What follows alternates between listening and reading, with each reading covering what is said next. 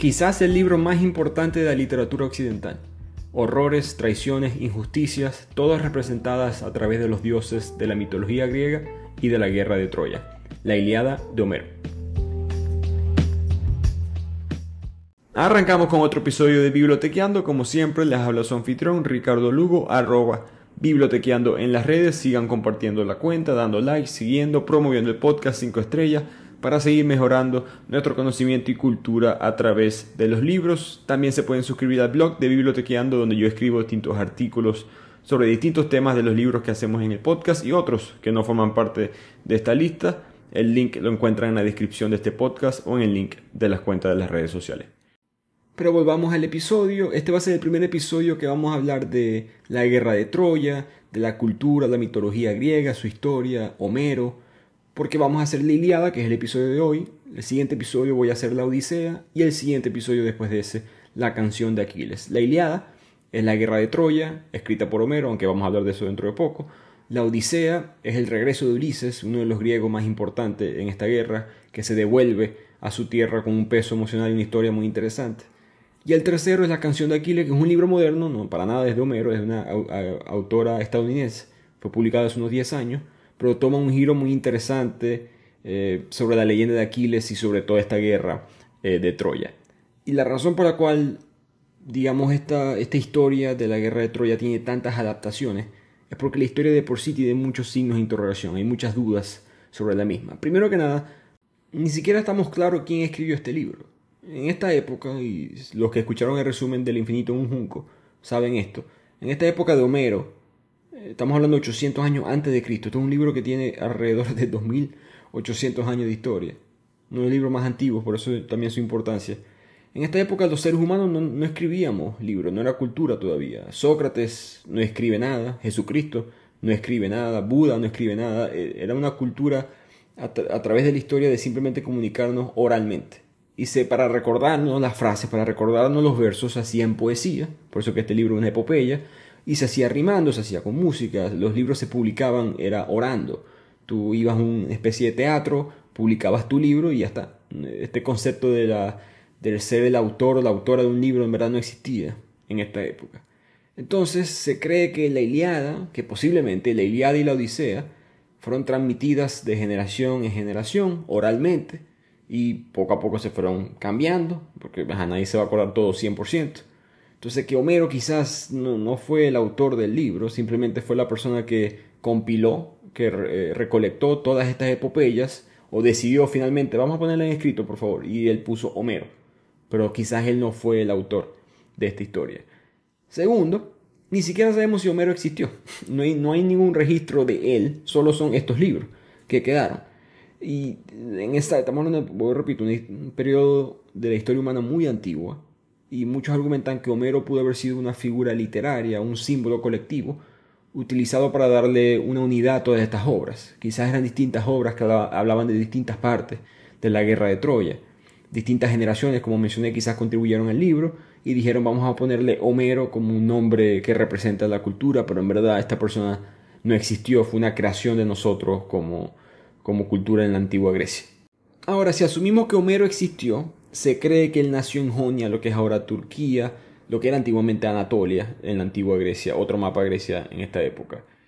¿Por qué si alguien que quizás no existe tiene un lugar de nacimiento? Bueno, porque Homero escribe esta obra, o quien sea que escribió esta obra, lo escribió en un dialecto jónico, esta zona de Turquía, entonces se asume que vino de esta, de esta región. ¿Cuándo nació específicamente? También es un misterio, se cree que en el siglo 8 a.C., 800 años antes de Cristo, quizás fue mucho antes, quizás fue mucho después, lo que sí se sabe es que de esta región probablemente fue que se promovió el libro, al menos eh, masivamente, porque se pasa de lo oral a lo escrito, o si no, Homero lo escribió por primera vez aquí. Todo el libro, o la importancia de este libro culturalmente, mencioné en el intro que quizás es el libro más importante del occidente, es porque este es el punto en la historia que Europa empieza a formarse. Un poquito más adelante va a llegar el Imperio Romano, pero si nos echamos un poco más para atrás, tenemos el reino de Macedonia de Alejandro Magno, que va a dominar a todo el mundo conocido, por decirlo así. Todo lo que, todo lo que tiene un mapa en este punto en la historia para los europeos, África y Asia, va a ser dominado por Alejandro Magno. Grecia, Egipto, Asia Central, la India, Persia. Él conquista todos estos territorios domina a todo el mundo y él promueve la cultura griega. Él, es un amante fiel de la Iliada, él es macedonio, él admira a Aquiles, él duerme con una copia del libro debajo de su almohada, lo lee frecuentemente, y después de que Alejandro Magno muere, él era un ícono de la cultura y se empieza a promover la cultura griega, un periodo muy famoso de la historia que se llamó el helenismo. Si quieren aprender más sobre él, voy repito en el infinito un junco hablamos sobre eso. Eh, las ciencias, la religión, la arquitectura, la literatura, muchas cosas de la cultura griega es adoptada por todas las demás subculturas que están dentro de este imperio y por el máximo imperio que llega después, que es el imperio romano. Cuando el imperio romano toma todo lo que era anteriormente de Alejandro Magno, ellos, los romanos muy prácticos siempre, dijeron, ¿para qué voy, a, ¿para qué voy yo a crear mi nueva cultura? Si yo simplemente puedo copiar y pegar de alguien que me lleva 500 años de cultura. Ellos agarraron todos los griegos y lo adoptaron. Muchos de los dioses que vamos a mencionar aquí, eh, tú los conoces con el nombre del Imperio Romano. De hecho, personaje, Ulises, por ejemplo, ese no es el nombre en griego, ese es el nombre romano. En griego era Odiseus, de ahí el nombre de la Odisea. Punto es que Homero no solamente es importante porque, como mencioné antes, él es una ventana al mundo que ya no existe, no el mundo de la oralidad. Eh, este libro es publicado exactamente eh, cuando la historia cambia, cuando la gente empieza a decir vamos a dejar de comunicar nuestra cultura, literatura verbalmente, vamos a hacerlo escribiendo, sino que también representa este cambio de una nueva idea, lo que se convierte en Europa. Eh, una unión de culturas, una cierta manera de hacer las cosas. Europa anteriormente no existía. ¿Y a qué me refiero con eso de que Europa no existe? Bueno, porque Europa no existe. Europa geológicamente, científicamente no existe. Lo que existe es Eurasia. Eso sí es un continente. Europa es una idea. Europa es como Latinoamérica. Y no es verdad no es un lugar, verdad, es una cultura y nuestra cultura, en el ejemplo nuestro, nosotros no podemos, yo no puedo ser latino si España no llega a América. Yo no puedo decirle a un inca el 11 de octubre de 1492, un día antes de Colón, que hey, tú eres peruano. No existe. O tú eres latino. No existe. En ese, momento, en ese punto de historia esa idea no existe. Y así es Europa. Europa, eh, Irene Vallejo es una de esas personas. Otras personas también argumentan que Europa empieza con Alejandro Magno, ese mestizaje, ese imperio. Pero eso son, para mí, humildemente, esa no es la Europa de hoy en día. La Europa de hoy en día empieza con el Imperio Romano Cristiano, específicamente, que viene unos 300 años después de Cristo. Y, la Iliada, como mencioné, Homero, 800 años antes, Alejandro Magno, 300 años antes de Cristo. Entonces tenemos mil años de diferencia entre una y la otra. Para mí, la, Europa verdadera es, es, el imperio cristiano. Eh, los valores humanistas, eh, los valores liberales que tiene Europa hoy en día eh, son muchos basados en el cristianismo. En el resumen de Sapiens también hablamos de eso, eh, este concepto de la igualdad. ¿No? De, dónde viene el concepto de la igualdad? Viene, viene, de la Biblia. Y los derechos humanos también vienen de... Son adaptaciones, por supuesto, no estoy diciendo que son copia y pega, pero son, ese es el origen. Porque anteriormente todos los imperios son imperios y controlan todos estos territorios, pero los controlan administrativamente. Rara vez tenían una influencia en el diario, en tu manera de pensar, filosófica, en qué podías no hacer, eh, puedes tener sexo o no antes del matrimonio. Todas estas cosas no eran lideradas por un imperio que tenía una idea de lo que era correcto o no. Eso viene después, no solamente con el monoteísmo, sino con el, digamos, toda esta infraestructura militar eh, imperial que tenían los romanos, añadidos con la, digamos, la, filosofía, no es filosofía, la creencia cristiana, y ahí empieza Europa la separación de la iglesia y el, y el Estado, al César lo que es el César, otra idea cristiana. Hoy en día, todos los días vemos mensajes de que hay que apoyar a los, grupos que son discriminados, los oprimidos. Esas son frases de la Biblia. Eh, bienaventurados los discriminados, los oprimidos. Esos son mensajes que los cristianos de por sí eran muy oprimidos en esa época. Después se voltearon y lo hicieron peor. Em, eh, hasta, hasta, hasta, conceptos de hoy en día como privilegio blanco, yo que vivo en Estados Unidos que escucho eso mucho, el privilegio blanco, también son, son ideas cristianas, que naciste de cierta manera. No es tu culpa, pero naciste de cierta manera y tienes que actuar acorde a que naciste de esa manera. El pecado original. Son conceptos, no estoy argumentando a favor ni en contra, simplemente estoy diciendo que ahí empieza Europa. Homero y Irene Vallejo argumenta esto en, el, Infinito un Junco, el Oriente, Grecia no es, no es Occidente en este punto, eh, Grecia es mucho más culturalmente parecido al norte de África, al Medio Oriente. Grecia empieza, irónicamente, a Europa, por lo tanto el Oriente empieza a Europa. Ahora, este libro, sigamos un poco más con el contexto histórico, porque repito, esto siempre importa, es basado en la guerra de Troya. Ahora, como, como van a ver que es la costumbre en este libro, pasó o no pasó, existió o no existió, también hay debate de si la guerra de Troya es verdad o no. Eh, la mayoría de las personas argumentan que no, existió en verdad, de hecho. Es el conflicto, por si acaso, entre los aqueos, que es el nombre que se le decía en esa época a los griegos, son los griegos contra los troyanos, la ciudad de Troya en el siglo XIII a.C., como unos 500 años aproximadamente, eh, de, Homero en la antigua Grecia. Durante muchos siglos se ha debatido si esto en verdad fue verdad, si fue mentira. El documento principal que muestra la guerra de Troya es este, es la Iliada. Eh, y van a ver, como van a ver en este resumen, van a ver dioses manipulando el conflicto, dioses que se bajan del Olimpo y hablan con las personas, cambian los resultados, dirigen las flechas a otra dirección, matan, no, no, matan por decirlo así, pero ayudan a seres humanos a matar a otras personas. es muy mítico, eh, que muy religioso en ese aspecto. Entonces, es verdad, es inventada, es una fábula, es una leyenda. hay mucho, mucho debate sobre eso. Eh, para explicar cómo empieza la guerra, todo empieza porque París, un troyano, le quita la esposa al rey de Esparta, que es griego, Menelao. Esta esposa se llama Helena, la mujer más hermosa del mundo, según la leyenda. En el secuestro, en el rapto de Helena, los líderes griegos empiezan a formar una coalición de los distintos grupos, los distintos ejércitos, y bajo ese ejército van hacia Troya a recuperar su honor, por decirlo así, a recuperar a Helena. Eh, hay varias excavaciones arqueológicas que se han hecho cerca de Troya, que hoy en día es en el noroeste de Turquía, han revelado ciudades que existían anteriormente. Eh, se cree que quizás hubo contacto cultural entre Grecia y Anatolia, eh, donde está Troya en la, historia.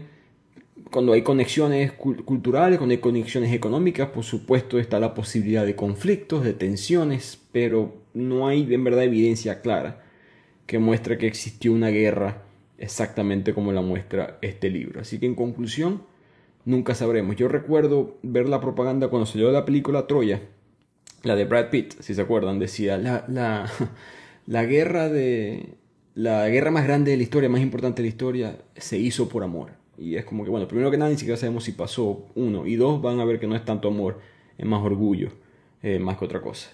Así que Troya, que mucha gente también la criticó en su momento, que no es como Iliada, que no es lo que Homero dijo, que no importa. Eh, la Iliada no es. La Iliada es una versión de unos. quizás de unos hechos, pero es una versión.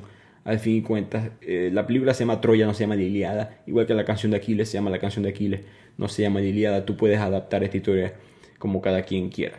Ahora, si quieres creer que la guerra sí existió, si queremos creer que esta guerra de Troya, el caballo de Troya, todas estas cosas pasaron, bueno, quizás el argumento principal es que seguimos diciendo nosotros modernamente, no, sé si se fijan esa discrepancia, uno dice mitología griega. ¿Por qué decimos mitología griega? ¿Por qué no decimos religión griega? No, no, no, yo nunca entendí eso. Yo tuve clase de filosofía con un, profesor que hablaba griego y él discutía esto y él decía que eso, eso no era mitología, era religión. Ahora decimos mitología porque sabemos que Poseidón en verdad no controla los mares, o que Zeus no controla los cielos, que Apolo la música, Afrodita el amor y el sexo, esas cosas ya sabemos que no son así, entonces decimos, ah, bueno, mitología. Pero ¿quién quita? Que este libro fue hace básicamente 2800 años. ¿Quién sabe si 2800 años después de hoy no vayan a llamar a nuestras creencias mitología en vez de religión? Entonces, el, quizás si entendemos que no es mitología, sino que es religión, quizás ellos están contando algo que sí sucedió, con un carácter religioso, con un mensaje religioso, con un mensaje de que nuestros dioses nos ayudaron o nos lastimaron durante esta guerra. Así que este es el contexto histórico de la Iliada, de Homero, de la antigua Grecia. Eh, yo siento humildemente que este libro ha sido secuestrado por la academia, por los intelectuales, por los que supuestamente saben. Han elevado el libro a un Everest de la literatura, casi como que las personas comunes y corrientes como que no pudieran opinar o se menosprecian si no entienden lo que es el libro. Siempre he tenido un choque cultural con la gente que piensa así. En parte por eso que empecé bibliotequeando, para traer libros tan complicados eh, como este y resumirlos de una manera mucho más coloquial. Así que rompamos un poco con esos estereotipos y empecemos con este resumen. Que empieza en el noveno año de la guerra, como obviamente la guerra de Troya entre los griegos y los troyanos. Mencioné que Troya era en Turquía, pero si acaso es la ciudad de Hisarlik, si quieren conocerla o quieren buscar qué, queda de la antigua Troya en esta ciudad. Empieza con los griegos saqueando unas ciudades alrededor de Troya. Troya es una ciudad murallada, difícil de penetrar como pueden ver, estamos nueve años en la guerra, los, griegos todavía no han podido entrar a la ciudad. Entonces una de las estrategias que están haciendo es saquear todo alrededor, eliminar el suministro de las ciudades cercanas y así tratar de, que los troyanos tengan que abrir las puertas y, irse a la batalla. En ese proceso de saquear las ciudades, ellos se quedan con dos, los griegos se quedan con dos hermosas doncellas, tristemente esa era la práctica, tú matabas a los hombres, los podías esclavizar o eh, los matabas y a las mujeres lo mismo básicamente, o las violabas o las mataban. En este caso, dos mujeres muy atractivas deciden quedárselas, Criseida y Briseida. Agamenón, que es el rey el comandante de este ejército, el hombre que agrupó a todos los griegos, el número uno en verdad en el ejército, el número dos es Aquiles, Aquiles es mucho más eh, guerrero que, que, Agamenón, pero Agamenón tiene la política, por decirlo así. Aquiles eh, reclama a Briseida y Agamenón reclama a Criseida. Eh, un pequeño, una pequeña pausa aquí para explicar quién es Aquiles. todos creo que sabemos el nombre, mucha gente piensa que él es un dios, él no fue un dios, él es un mortal. Él nace de Peleo, que era un rey de los Mirmidones, una tribu en Grecia, de ahí es Aquiles. Su mamá fue una diosa. No una diosa importante, una diosa en verdad no tenía mucho poder, pero una diosa al fin, un inmortal. Para mala suerte de Aquiles, él nace mortal. Entonces su madre, evitando que Aquiles tuviera algún tipo de, riesgo, lo sumerge en el río Estigia, es el río que tiene en la, en la mitología, perdón, en la religión eh, griega, es el río que tiene un límite entre la tierra y los cielos, es el mismo que habla Dante en la Divina Comedia, y ahí lo sumerge y lo hace, por decirlo así, inmortal en todas partes menos el talón, y es el famoso talón de Aquiles. Ahora, eso no sale en la Iliada. Mucha gente piensa que este libro salen esas cosas sobre Aquiles. Aquiles es el personaje principal, pero como van a ver se pierde. Eh, no se habla mucho sobre él en la mitad del libro.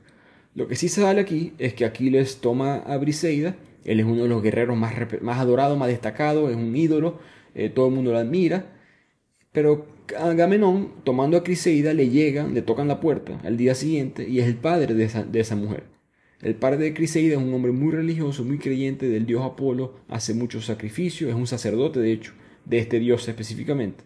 Y él le ruega a Agamenón que le devuelvan a su hija y ofrece además un enorme rescate, muchísimo dinero, para pagar a su propia hija.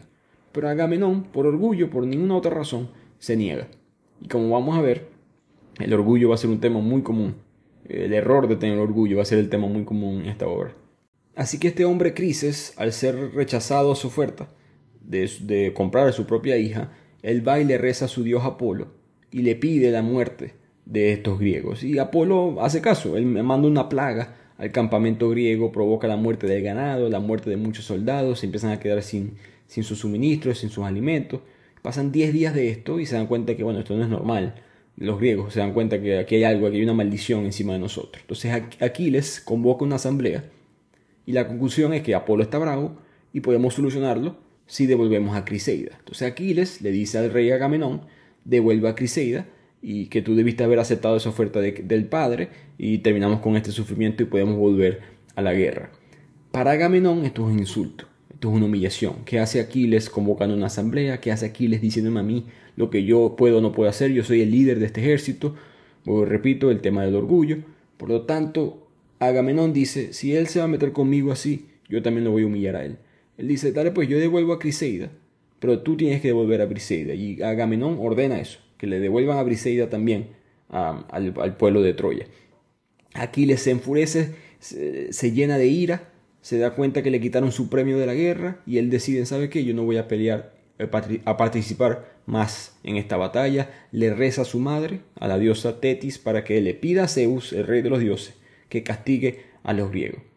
Y aquí vamos a empezar a ver cómo la balanza de la guerra empieza a apuntar más hacia los troyanos, porque ahora Aquiles ya no está, el mejor guerrero que tiene.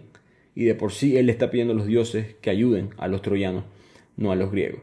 Y esta parte para mí es muy es muy cómica porque Zeus, cuando Tetis habla con Zeus, eh, Zeus tiene como que el conflicto de que su esposa era quiere que ganen los griegos, que es otra diosa, entonces él no sabe si ir en contra de su esposa. Todos los dioses son muy normales, son muy humanos, en verdad.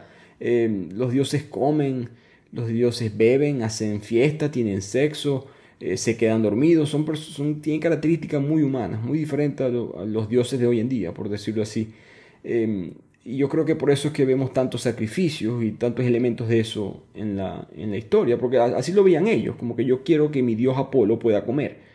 Entonces voy a matar esta vaca, la voy a quemar, de alguna manera mística eso llega al cielo, entonces el dios Apolo, barriga llena, corazón contento, mira para abajo y en qué te ayudó, ser humano. Entonces por esa cultura de los sacrificios en verdad creo que viene parte de, de, un, de una característica muy humana para estos seres eh, que son eh, inmortales.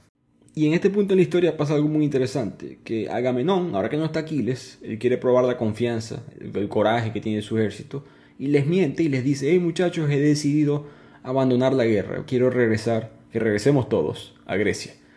Para su sorpresa, la respuesta es lo opuesto que él pensaba. Todos los griegos empiezan a correr ansiosamente hacia los barcos. Ya se quieren ir. Dios mío, ya está bueno, nueve años de esto, quiero volver a casa. Y aquí los dioses, era específicamente la esposa de Zeus que, quiere que los griegos ganen, le avisa a Atenea, otra diosa, que inspira a Ulises, el más elocuente de los griegos, y los motive con su discurso a volver. Y dado a eso, la guerra continúa. Y eso lo vemos mucho en la obra, que la guerra pudo haber, se pudo haber acabado en tantos, tantos momentos. Pero los dioses, por X razón, quieren guerra. Los dioses a veces juegan simplemente con los seres humanos y ya está quizás mandando un mensaje de lo que es eh, la injusticia o el azar que tiene la vida. Al final de esta sección del libro, Homero, y esta es una, de las razones por la cual se cree que quizás esta guerra sí sucedió, hace un catálogo del ejército, empieza a nombrar todas las familias que llegaron a apoyar al ejército griego, nombres, apellidos, de qué ciudad venían, cuántos hombres traían, eh, cuánto aportaron, y eso es en verdad algo muy particular de esta obra que no se ve en otras, quizás está reportando lo que se sabía que sucedió en esa época. Pero lo relevante de esta lista en el libro es que nos muestra quiénes son los personajes principales del lado de los griegos. Tenemos a Aquiles, por supuesto, que cabe destacar, como mencioné, se desaparece. Ahora que no está en la batalla, en el libro en verdad él no sale tanto como quizá la gente piensa. Es el personaje principal, pero no es en verdad el principal. Eh, la gira, la, historia, perdón, gira alrededor de él, pero él no sale tanto en la obra. Quisiera saber en verdad si alguien ha cuantificado eh, la frecuencia de que aquí les he mencionado comparado con Ulises, Agamenón u otros personajes. Pero el punto es que del lado griego tenemos Aquiles, Ajax, un muy buen guerrero, Agamenón, como mencioné, Ulises, este filósofo elocuente, a Diomedes, a Néstor y por supuesto también a los dioses y Menelao, que es el rey de Esparta. Estos son, ese es el lado de los griegos.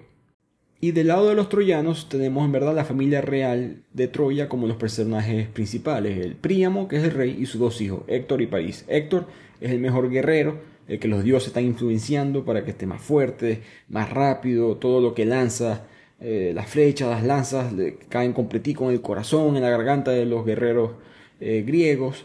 Y París, que es el culpable de todo este problema, porque París fue el que fue a Esparta, y cuando estuvo ahí se enamora de la esposa del rey de Esparta, que se llama Helena, él la secuestra, el rey de Esparta es Menelao, Menelao llama a su hermano, Agamenón, que es el mismo que tuvo este problema con Aquiles, le dice, mira, vamos a que, respetan a los griegos aquí, y Agamenón eh, arma todo este ejército para invadir Troya, y así empieza todo este problema. El punto es que nueve años de conflicto ya la gente está cansada, y los troyanos que saben que Aquiles ya no está, deciden como que, bueno, vamos a irnos uno contra uno, pues. vamos a acabar esta guerra aquí, vámonos eh, yo, París, contra otro guerrero del lado de los griegos. El que gane, ganó la batalla. Así que empieza este uno contra uno, París contra Menelao, que es el que se ofrece del lado de los griegos, que tiene perfecto sentido. Son los dos hombres que, por decirlo así, empezaron esta guerra peleando por la misma mujer. Empiezan los dos a batallar. París en verdad no puede con Menelao. De hecho, París estaba asustado de pelear con Menelao. Fue porque Héctor lo regañó como que ese hombre y pelee, qué tal y todo eso.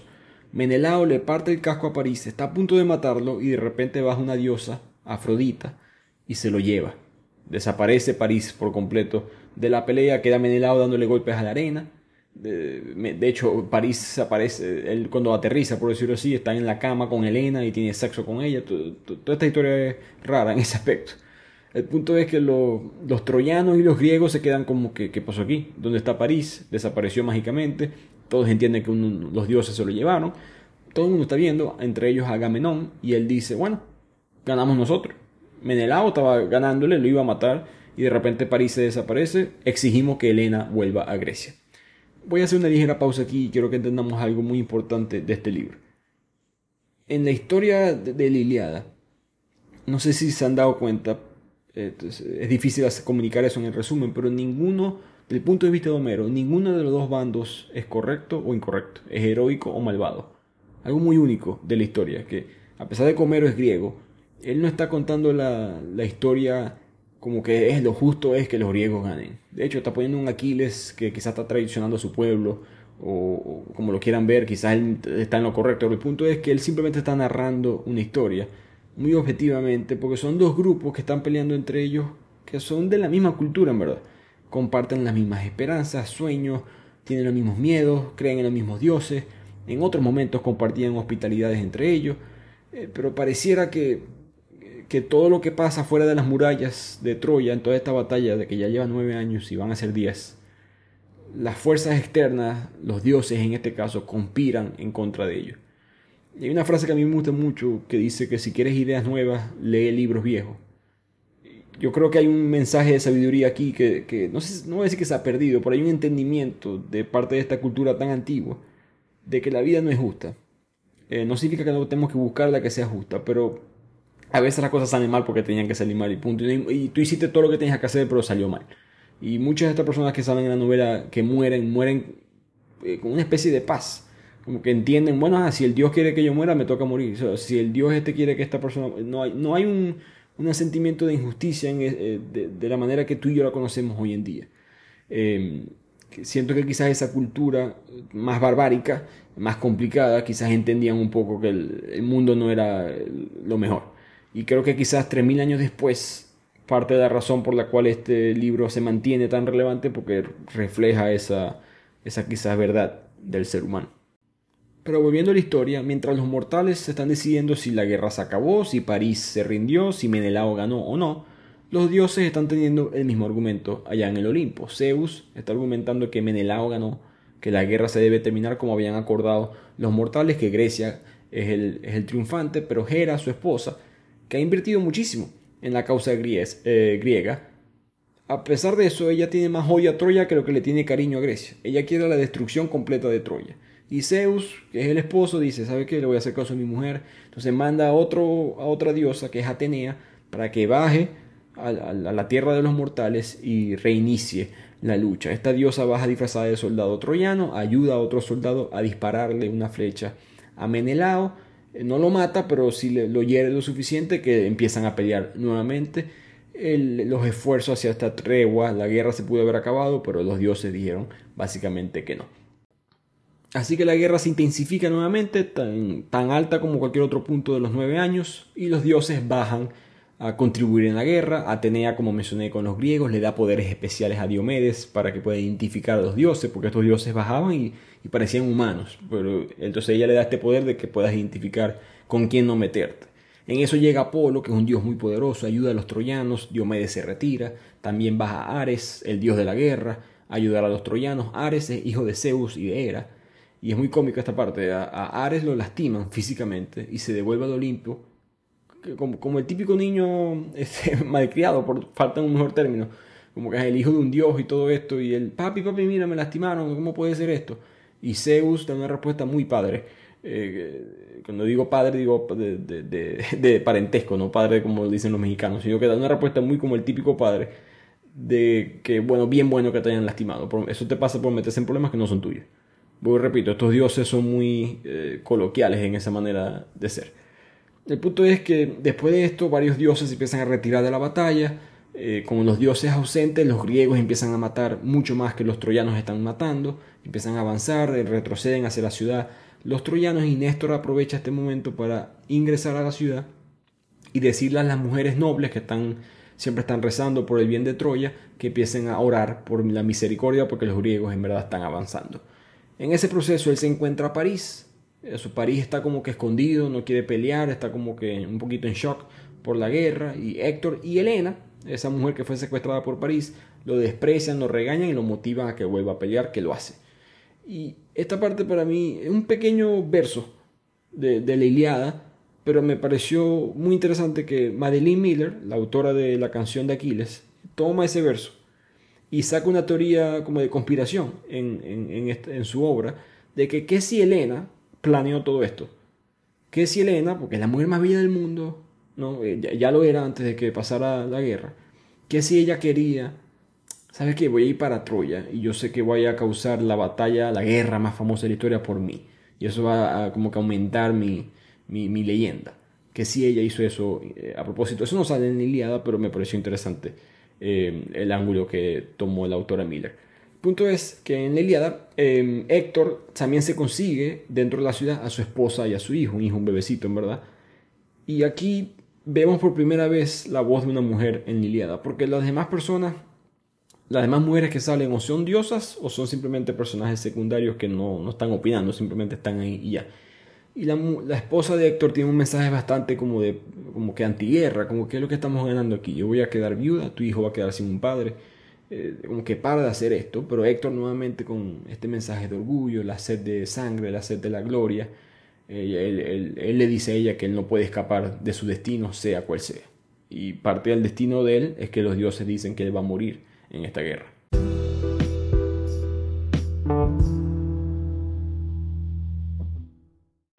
Y de aquí la historia pasa al Olimpo, donde están los dioses, Zeus específicamente, planeando qué hacer con el curso de esta guerra, y él saca una balanza y pesa los destinos de Troya y de Grecia y el lado de Grecia se hunde, en otras palabras, el destino dice que debe de ganar Troya. Los otros dioses que están a favor de Grecia, entre ellos su esposa, quieren bajar, quieren ayudar a los, a los griegos que están muriendo, los troyanos empiezan a, tomar ventaja en la batalla y Zeus les, les prohíbe completamente que haya algún tipo de interferencia de los dioses a favor específicamente de los griegos porque el destino ha dicho que Troya debe de ganar. La única manera de que los griegos puedan voltear el partido, por decirlo así, que los griegos puedan ganar, dice Zeus, es que si Aquiles vuelve. Entonces con el destino de su lado, los troyanos empiezan a masacrar a los griegos. Se nota que los griegos están a punto de perder esta guerra después de casi 10 años. Agamenón está llorando, declarando que la guerra fue un fracaso, se está dando cuenta de su error, de cómo el orgullo no lo dejó ver bien las cosas, cómo perdió a Aquiles, que también es orgulloso, por supuesto, pero Agamenón dice, vamos a mandar un, convoy, una embajada, liderada por Ulises, a negociar con Aquiles. Ulises llega, habla con, con Aquiles, Aquiles está tocando la lira, él tocaba ese instrumento, junto a su amigo Patroclo. Eh, de aquí viene básicamente todo el concepto de la canción de Aquiles. Patroclo en la Iliada es un, es un primo tío, en verdad, de Aquiles. Son de la misma edad, pero es un primo tío, una especie de familia distante. Y los dos vivieron juntos desde la infancia. Básicamente desde que Patroclo tenía como 5 o 6 años, vivió junto con Aquiles, eran muy cercanos. Y aquí, eh, Ulises viene a comunicarse con ellos y les dice, mira, le vamos a, Agamenón está diciendo que te va a ofrecer de regreso a Briseida ese premio a esa mujer que te quitamos y te vamos a dar riquezas por el resto de tu vida. Pero por favor, vuelve. Aquiles no le interesa y rechaza directamente la oferta. Así que Ulises tiene que volver, regresar a la, batalla sin éxito, eh, casi lo matan, le, golpean en las costillas, lo mismo para Ajax, eh, Héctor está muy cerca de, penetrar y quemar todos los barcos troyanos, que eso garantizaría la muerte de los griegos. Y Néstor, uno de los griegos más importantes, decide ir a hablar con Aquiles otra vez, pero él toma un ángulo diferente. Él habla es con Patroclo. Él dice, Patroclo, por favor, pídele tú, personalmente, que Aquiles nos ayude. Y si no, por lo menos, baja tú a la batalla, disfrazado con la armadura de Aquiles, a ver si por lo menos los asustamos. La idea aquí, por supuesto, es que si los troyanos, desde lejos, sin saber que es Patroclo en vez de Aquiles, pero si solamente ellos pueden ver el casco, el escudo, el uniforme de Aquiles, que es muy particular, se iban a asustar, van a retirarse, los griegos pueden emocionarse otra vez, sentir una especie de un respiro y se puede nivelar un poco más la batalla. Mientras Patroclo está diciendo qué hacer, algo muy interesante y para mí cómico está pasando en el Olimpo. Zeus, eh, que es el que está, eh, el que decidió que los troyanos van a, ganar esta batalla, al menos que Aquiles interfiera. Hera, su esposa, ella está ella quiere que los griegos ganen, ella no quiere que los troyanos ganen, por lo tanto ella dice cómo hago para que mi esposo no se, eh, se descuide por un rato, entonces ella dice voy a engañarlo con sexo ella llama a las diosas del sexo, a las diosas del sueño, lo seduce, tiene sexo con él, lo deja cansado y después le da como una poción para el sueño y Zeus queda rendido en la cama. Y ahora Hera dice, listo, perfecto, ahora podemos hacer lo que nosotros queramos. Llama a Poseidón, que aprovecha la oportunidad y ayuda a los griegos, porque Poseidón está con los griegos. Una historia aquí interesante, eh, Zeus y Poseidón, un dato mejor dicho interesante, Zeus y Poseidón son hermanos. Eh, ellos dos probablemente son los más famosos y es por esto, porque ellos eran hijos de Crono y Rea, que eran titanes. En la religión griega, eh, griega estaban los titanes y estaban los dioses. Los titanes en verdad gobernaban el mundo, los dioses eran inferiores. Hasta que Zeus, hijo de Crono, decidió tumbarlo, destronarlo y empieza a liderar una rebelión de parte de los dioses olímpicos y los dioses olímpicos toman el poder del Olimpo. Ahí es cuando eh, se reparten los poderes, Zeus queda como el dios de los cielos, por eso que manda rayos y truenos y todas estas cosas, Poseidón del mar, Hades, el otro hermano del inframundo. Y aunque Poseidón y Zeus son hermanos, la mitología griega dice que ellos suelen tener rivalidades, desacuerdos, no, no se la llevan muy bien, por lo tanto, tienen lados opuestos en el interés de esta guerra. Entonces con Zeus dormido, la marea empieza a cambiar a favor de los griegos. De hecho, Héctor tiene que retirarse de la batalla por un rato. Retroceden bastante los troyanos. Pero Zeus eventualmente se despierta, se da cuenta de lo que pasó. Mi mujer me engañó otra vez, la regaña y obliga a su hermano Poseidón a devolverse al océano.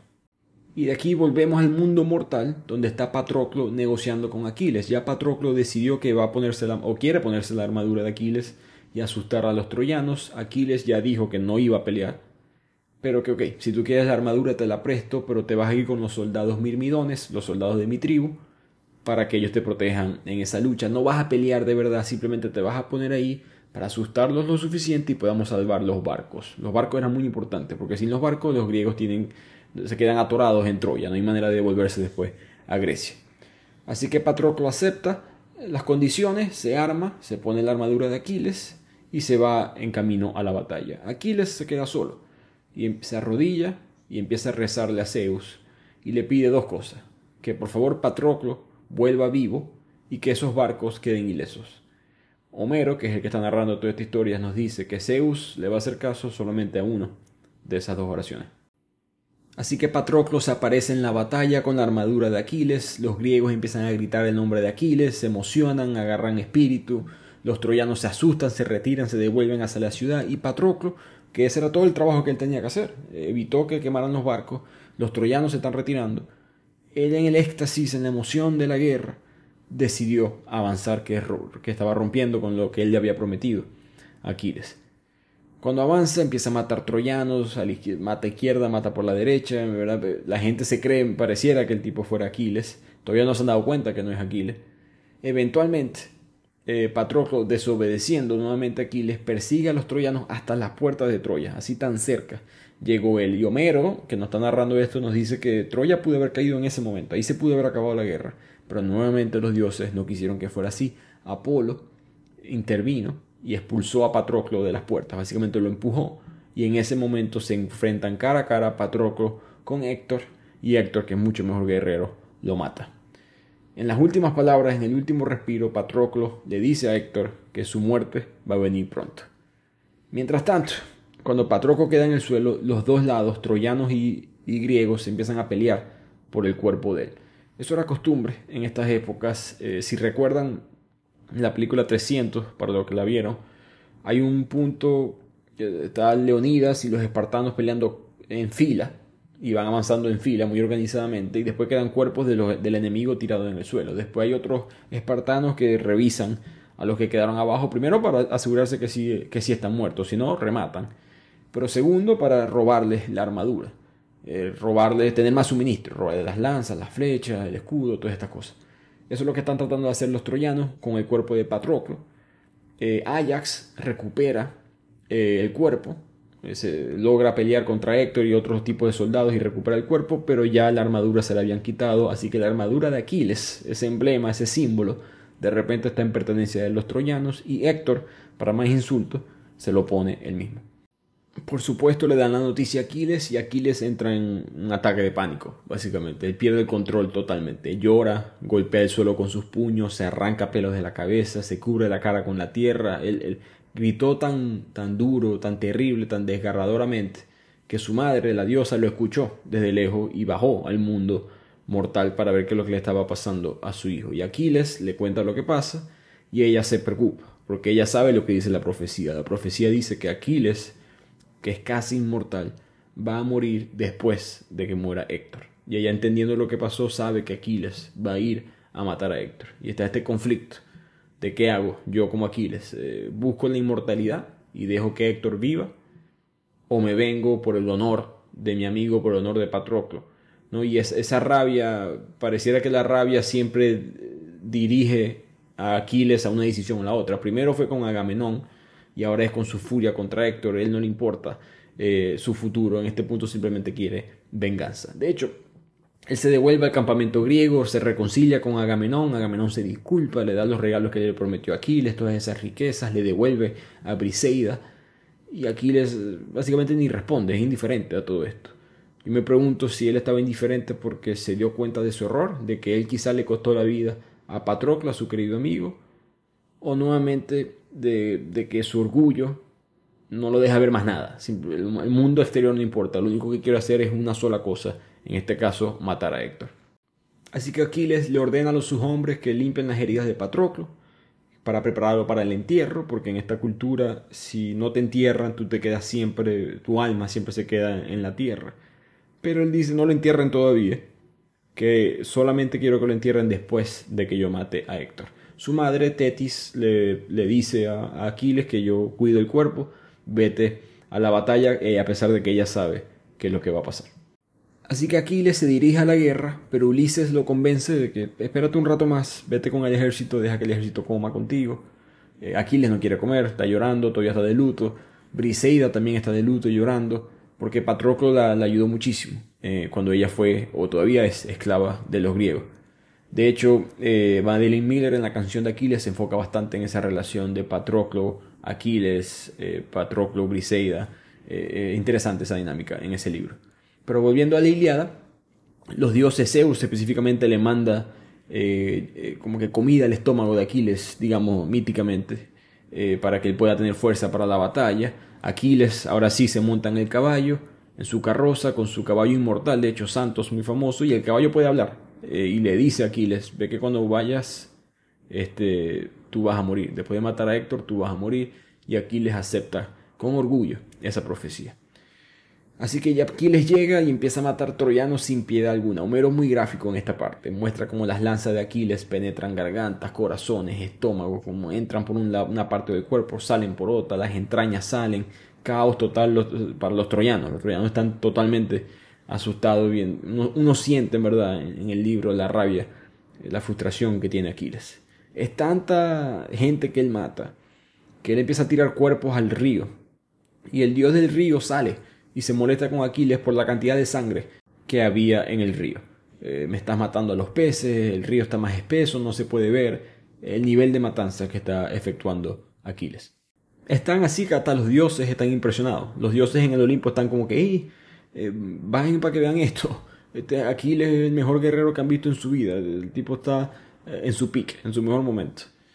Así que mueren todos estos troyanos, eh, gente importante, hijo de reyes, buenos guerreros, hasta guerreros que los dioses le habían dado fuerzas, poderes, habilidades, también caen de las manos de Aquiles y eventualmente Aquiles asusta a todos los troyanos que se esconden nuevamente dentro de las murallas de Troya, pero queda solamente un troyano afuera, Héctor.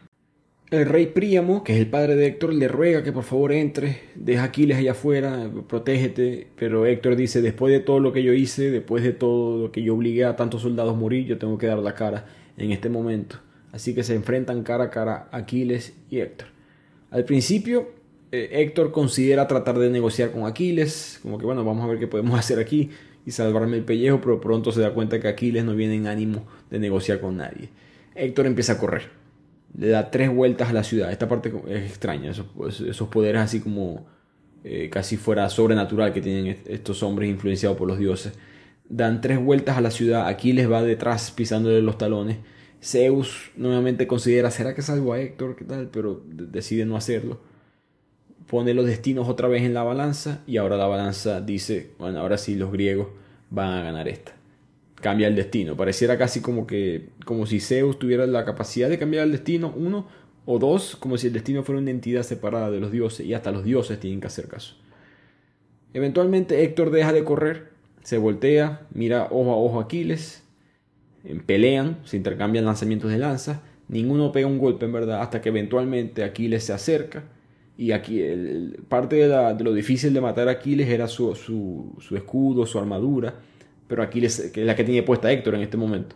Pero Aquiles se la sabe de memoria, sabe dónde está el punto débil, que es como un hueco entre la cabeza y la garganta. Y ahí es que Aquiles lo clava en todo el esófago y mata a Héctor. Pero antes de morir, Héctor pide que su cadáver por favor fuera entregado a sus padres. Pero Aquiles responde diciendo que el primero come de su propia carne antes de doblegarme a una petición tuya. Así que él termina de rematar a Héctor y deja que los otros guerreros griegos, que están frustrados, muchos de sus amigos, familiares, hermanos, primos, murieron de la mano de Héctor, llegan y masacran el, cadáver de Héctor, lo, lo, apuñalan múltiples veces y después Aquiles agarra el cuerpo de Héctor y lo ata a la parte trasera de su carroza con los caballos y empieza a arrastrarlo por toda la tierra. Y la esposa de Héctor, el padre y la madre de Héctor, todos están viendo esto desde dentro de las murallas, quebrados totalmente del dolor. Esto que hizo Aquiles con el cuerpo de Héctor, por cierto, les mencioné que Alejandro Magno le encantaba Aquiles, él imitó eso. En la vida real, él conquistó Gaza, en Siria, pero le costó y él estaba muy acostumbrado a conquistar fácilmente distintos territorios. Entonces, él tuvo que hacer cuatro ataques diferentes a Gaza, eventualmente penetra el pueblo y él llama al gobernador de este pueblo, lo amarra a la carroza con los caballos, vivo, a diferencia de Héctor que está muerto, y lo arrastra por toda la ciudad hasta matarlo eventualmente. Alejandro Magno, bastante sádico haciendo esto, pero para que tengan una idea, eh, como dice Irene Vallejo en el, infinito, en el infinito de un junco, en este punto, a falta de un monoteísmo, a falta de una Biblia, la Iliada se convierte en la Biblia, una adoración total, un respeto por Aquiles casi religioso o mítico hacia él. Pero volviendo a la Iliada, Aquiles continúa llorando a Patroclo y sigue abusando del cuerpo de Héctor. Él deja ese cuerpo amarrado a su carroza, evita que nadie más lo toque y pasa 11 días, 11 días con ese cuerpo dando vuelta por todos lados. Los dioses de hecho se sienten insultados, como que esto, no, esto no es correcto. Apolo específicamente, que siempre apoyó a los troyanos, le dice a Zeus, Zeus, esto no, no puede seguir así. Mientras tanto, Patroclo, su alma, ya que todavía no han hecho el funeral, porque hay pareciera que hubiese una parte mental interna de Aquiles que no quiere aceptar que Patroclo está muerto. Patroclo se le aparece a Aquiles, su espíritu, y le dice, por favor, ya entiérrame para yo poder irme al, otro mundo pues, y seguir, morir en paz eventualmente los dioses deciden que sí, que Aquiles está rompiendo una raya, que debería de devolver el cuerpo. El cuerpo se ha mantenido intacto solamente porque los dioses lo están protegiendo, porque si no se viera horrible el cuerpo de Héctor. Así que Zeus manda a Hermes, otro de esos dioses, disfrazado de soldado griego para que pueda pasar a Príamo, el papá de Héctor, al campamento griego. Y Príamo se siente enfrente de Aquiles cara a cara se ven los dos. Y aquí lo pudiera matar si quisiera. Pero le, hay, hay, un, por primera vez en la novela hay un momento de compasión y perdón. Pareciera que al final Aquiles se, nota que es humano, que no es solamente un guerrero y ya, sino que tiene también sentimientos. Él decide, al escuchar al padre de Héctor rogarle, llorarle por el cuerpo de su hijo, decirle, sabes que te lo voy a devolver, tienes razón Tú tienes derecho a tu luto, yo tengo derecho también a, mi luto. Vamos a parar esta guerra por nueve días, según la tradición, para que cada quien pueda hacer el funeral de cada persona. Y en eso los troyanos prenden la pira eh, funeraria de Héctor y así termina esta historia de la.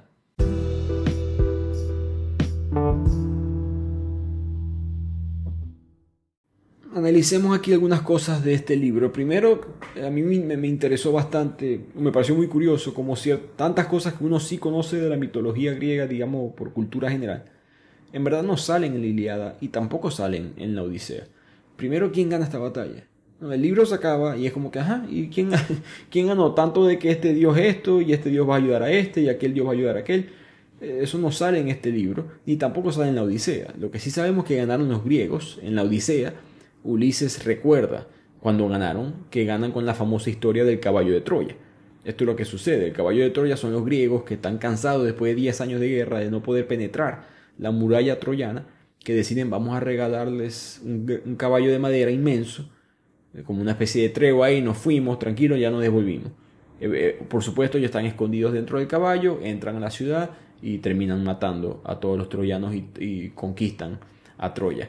En el en, este mito, en esta leyenda, los soldados que están adentro del caballo son, son muchos en verdad, pero de lo que escuchamos en este resumen están Ulises, que es el líder, el que se le ocurrió la idea, y Ajax y Diomedes. Em, la destrucción de Troya eh, marcó el final de la guerra, por supuesto, y la victoria para los griegos. Por supuesto, la victoria no fue sin consecuencia. Muchos de los héroes griegos murieron en la guerra y el regreso de los, guerreros, de los guerreros perdón, a sus hogares estuvo lleno de muchas dificultades, que es lo que se enfoca en la segunda parte de la Odisea. También está la muerte de Aquiles, el famoso talón de Aquiles. Eso nos sale en este libro. Su funeral, el funeral de Aquiles es mencionado en la Odisea, pero eso es todo. Eh, según otros libros, según otros documentos, es que Aquiles muere en su talón, pero eso no esos documentos no son de Homero o de lo que creemos nosotros que es Homero. Eventualmente eh, la muerte de Aquiles sucede cuando París dispara con una flecha, porque la guerra de Troya vuelve a empezar después de estos nueve días de luto, y París dispara con una flecha y con ayuda del dios Apolo, que siempre estuvo a favor de los troyanos, dirige la flecha exactamente hacia el talón de Aquiles y ahí es cuando Aquiles muere en la guerra de Troya. Ahora, analizando el libro desde un punto de vista de literatura, yo creo que hay muchas cosas que Homero probablemente utilizó por primera vez. ¿no? el recurso de, de comenzar en el medio de una historia, completar las partes faltantes más adelante. Eso todavía se usa mucho en muchos libros. Eh, la gran cantidad de cuentos primarios y secundarios. Eh, eso, yo resumí muchas cosas aquí, pero en el libro, es un libro de 24, se llama 24 libros, pero para nosotros son capítulos, eh, con demasiados detalles de distintos personajes, amigos, primos, familiares, soldados de, de pueblos en Grecia, de pueblos en Troya sea o no Homero el que escribió este libro, si él no lo estructura así, la literatura hoy en día quizás fuera diferente. Y ese creo que es la importancia de la Iliada y de la Odisea también de Homero. Por eso que Homero es tan estudiado, por eso que Homero es tan analizado, porque él nos da una ventana a un mundo que ya no existe. Él fue la primera versión de cultura de un mundo que eventualmente va a conquistar al mundo. ¿No? El occidente, yo no sé cuál es la versión, la metáfora del talón de Aquiles. Yo, yo, tengo, yo he dicho esa frase desde que tengo 7 años, desde que tengo memoria, sé la frase del talón de Aquiles.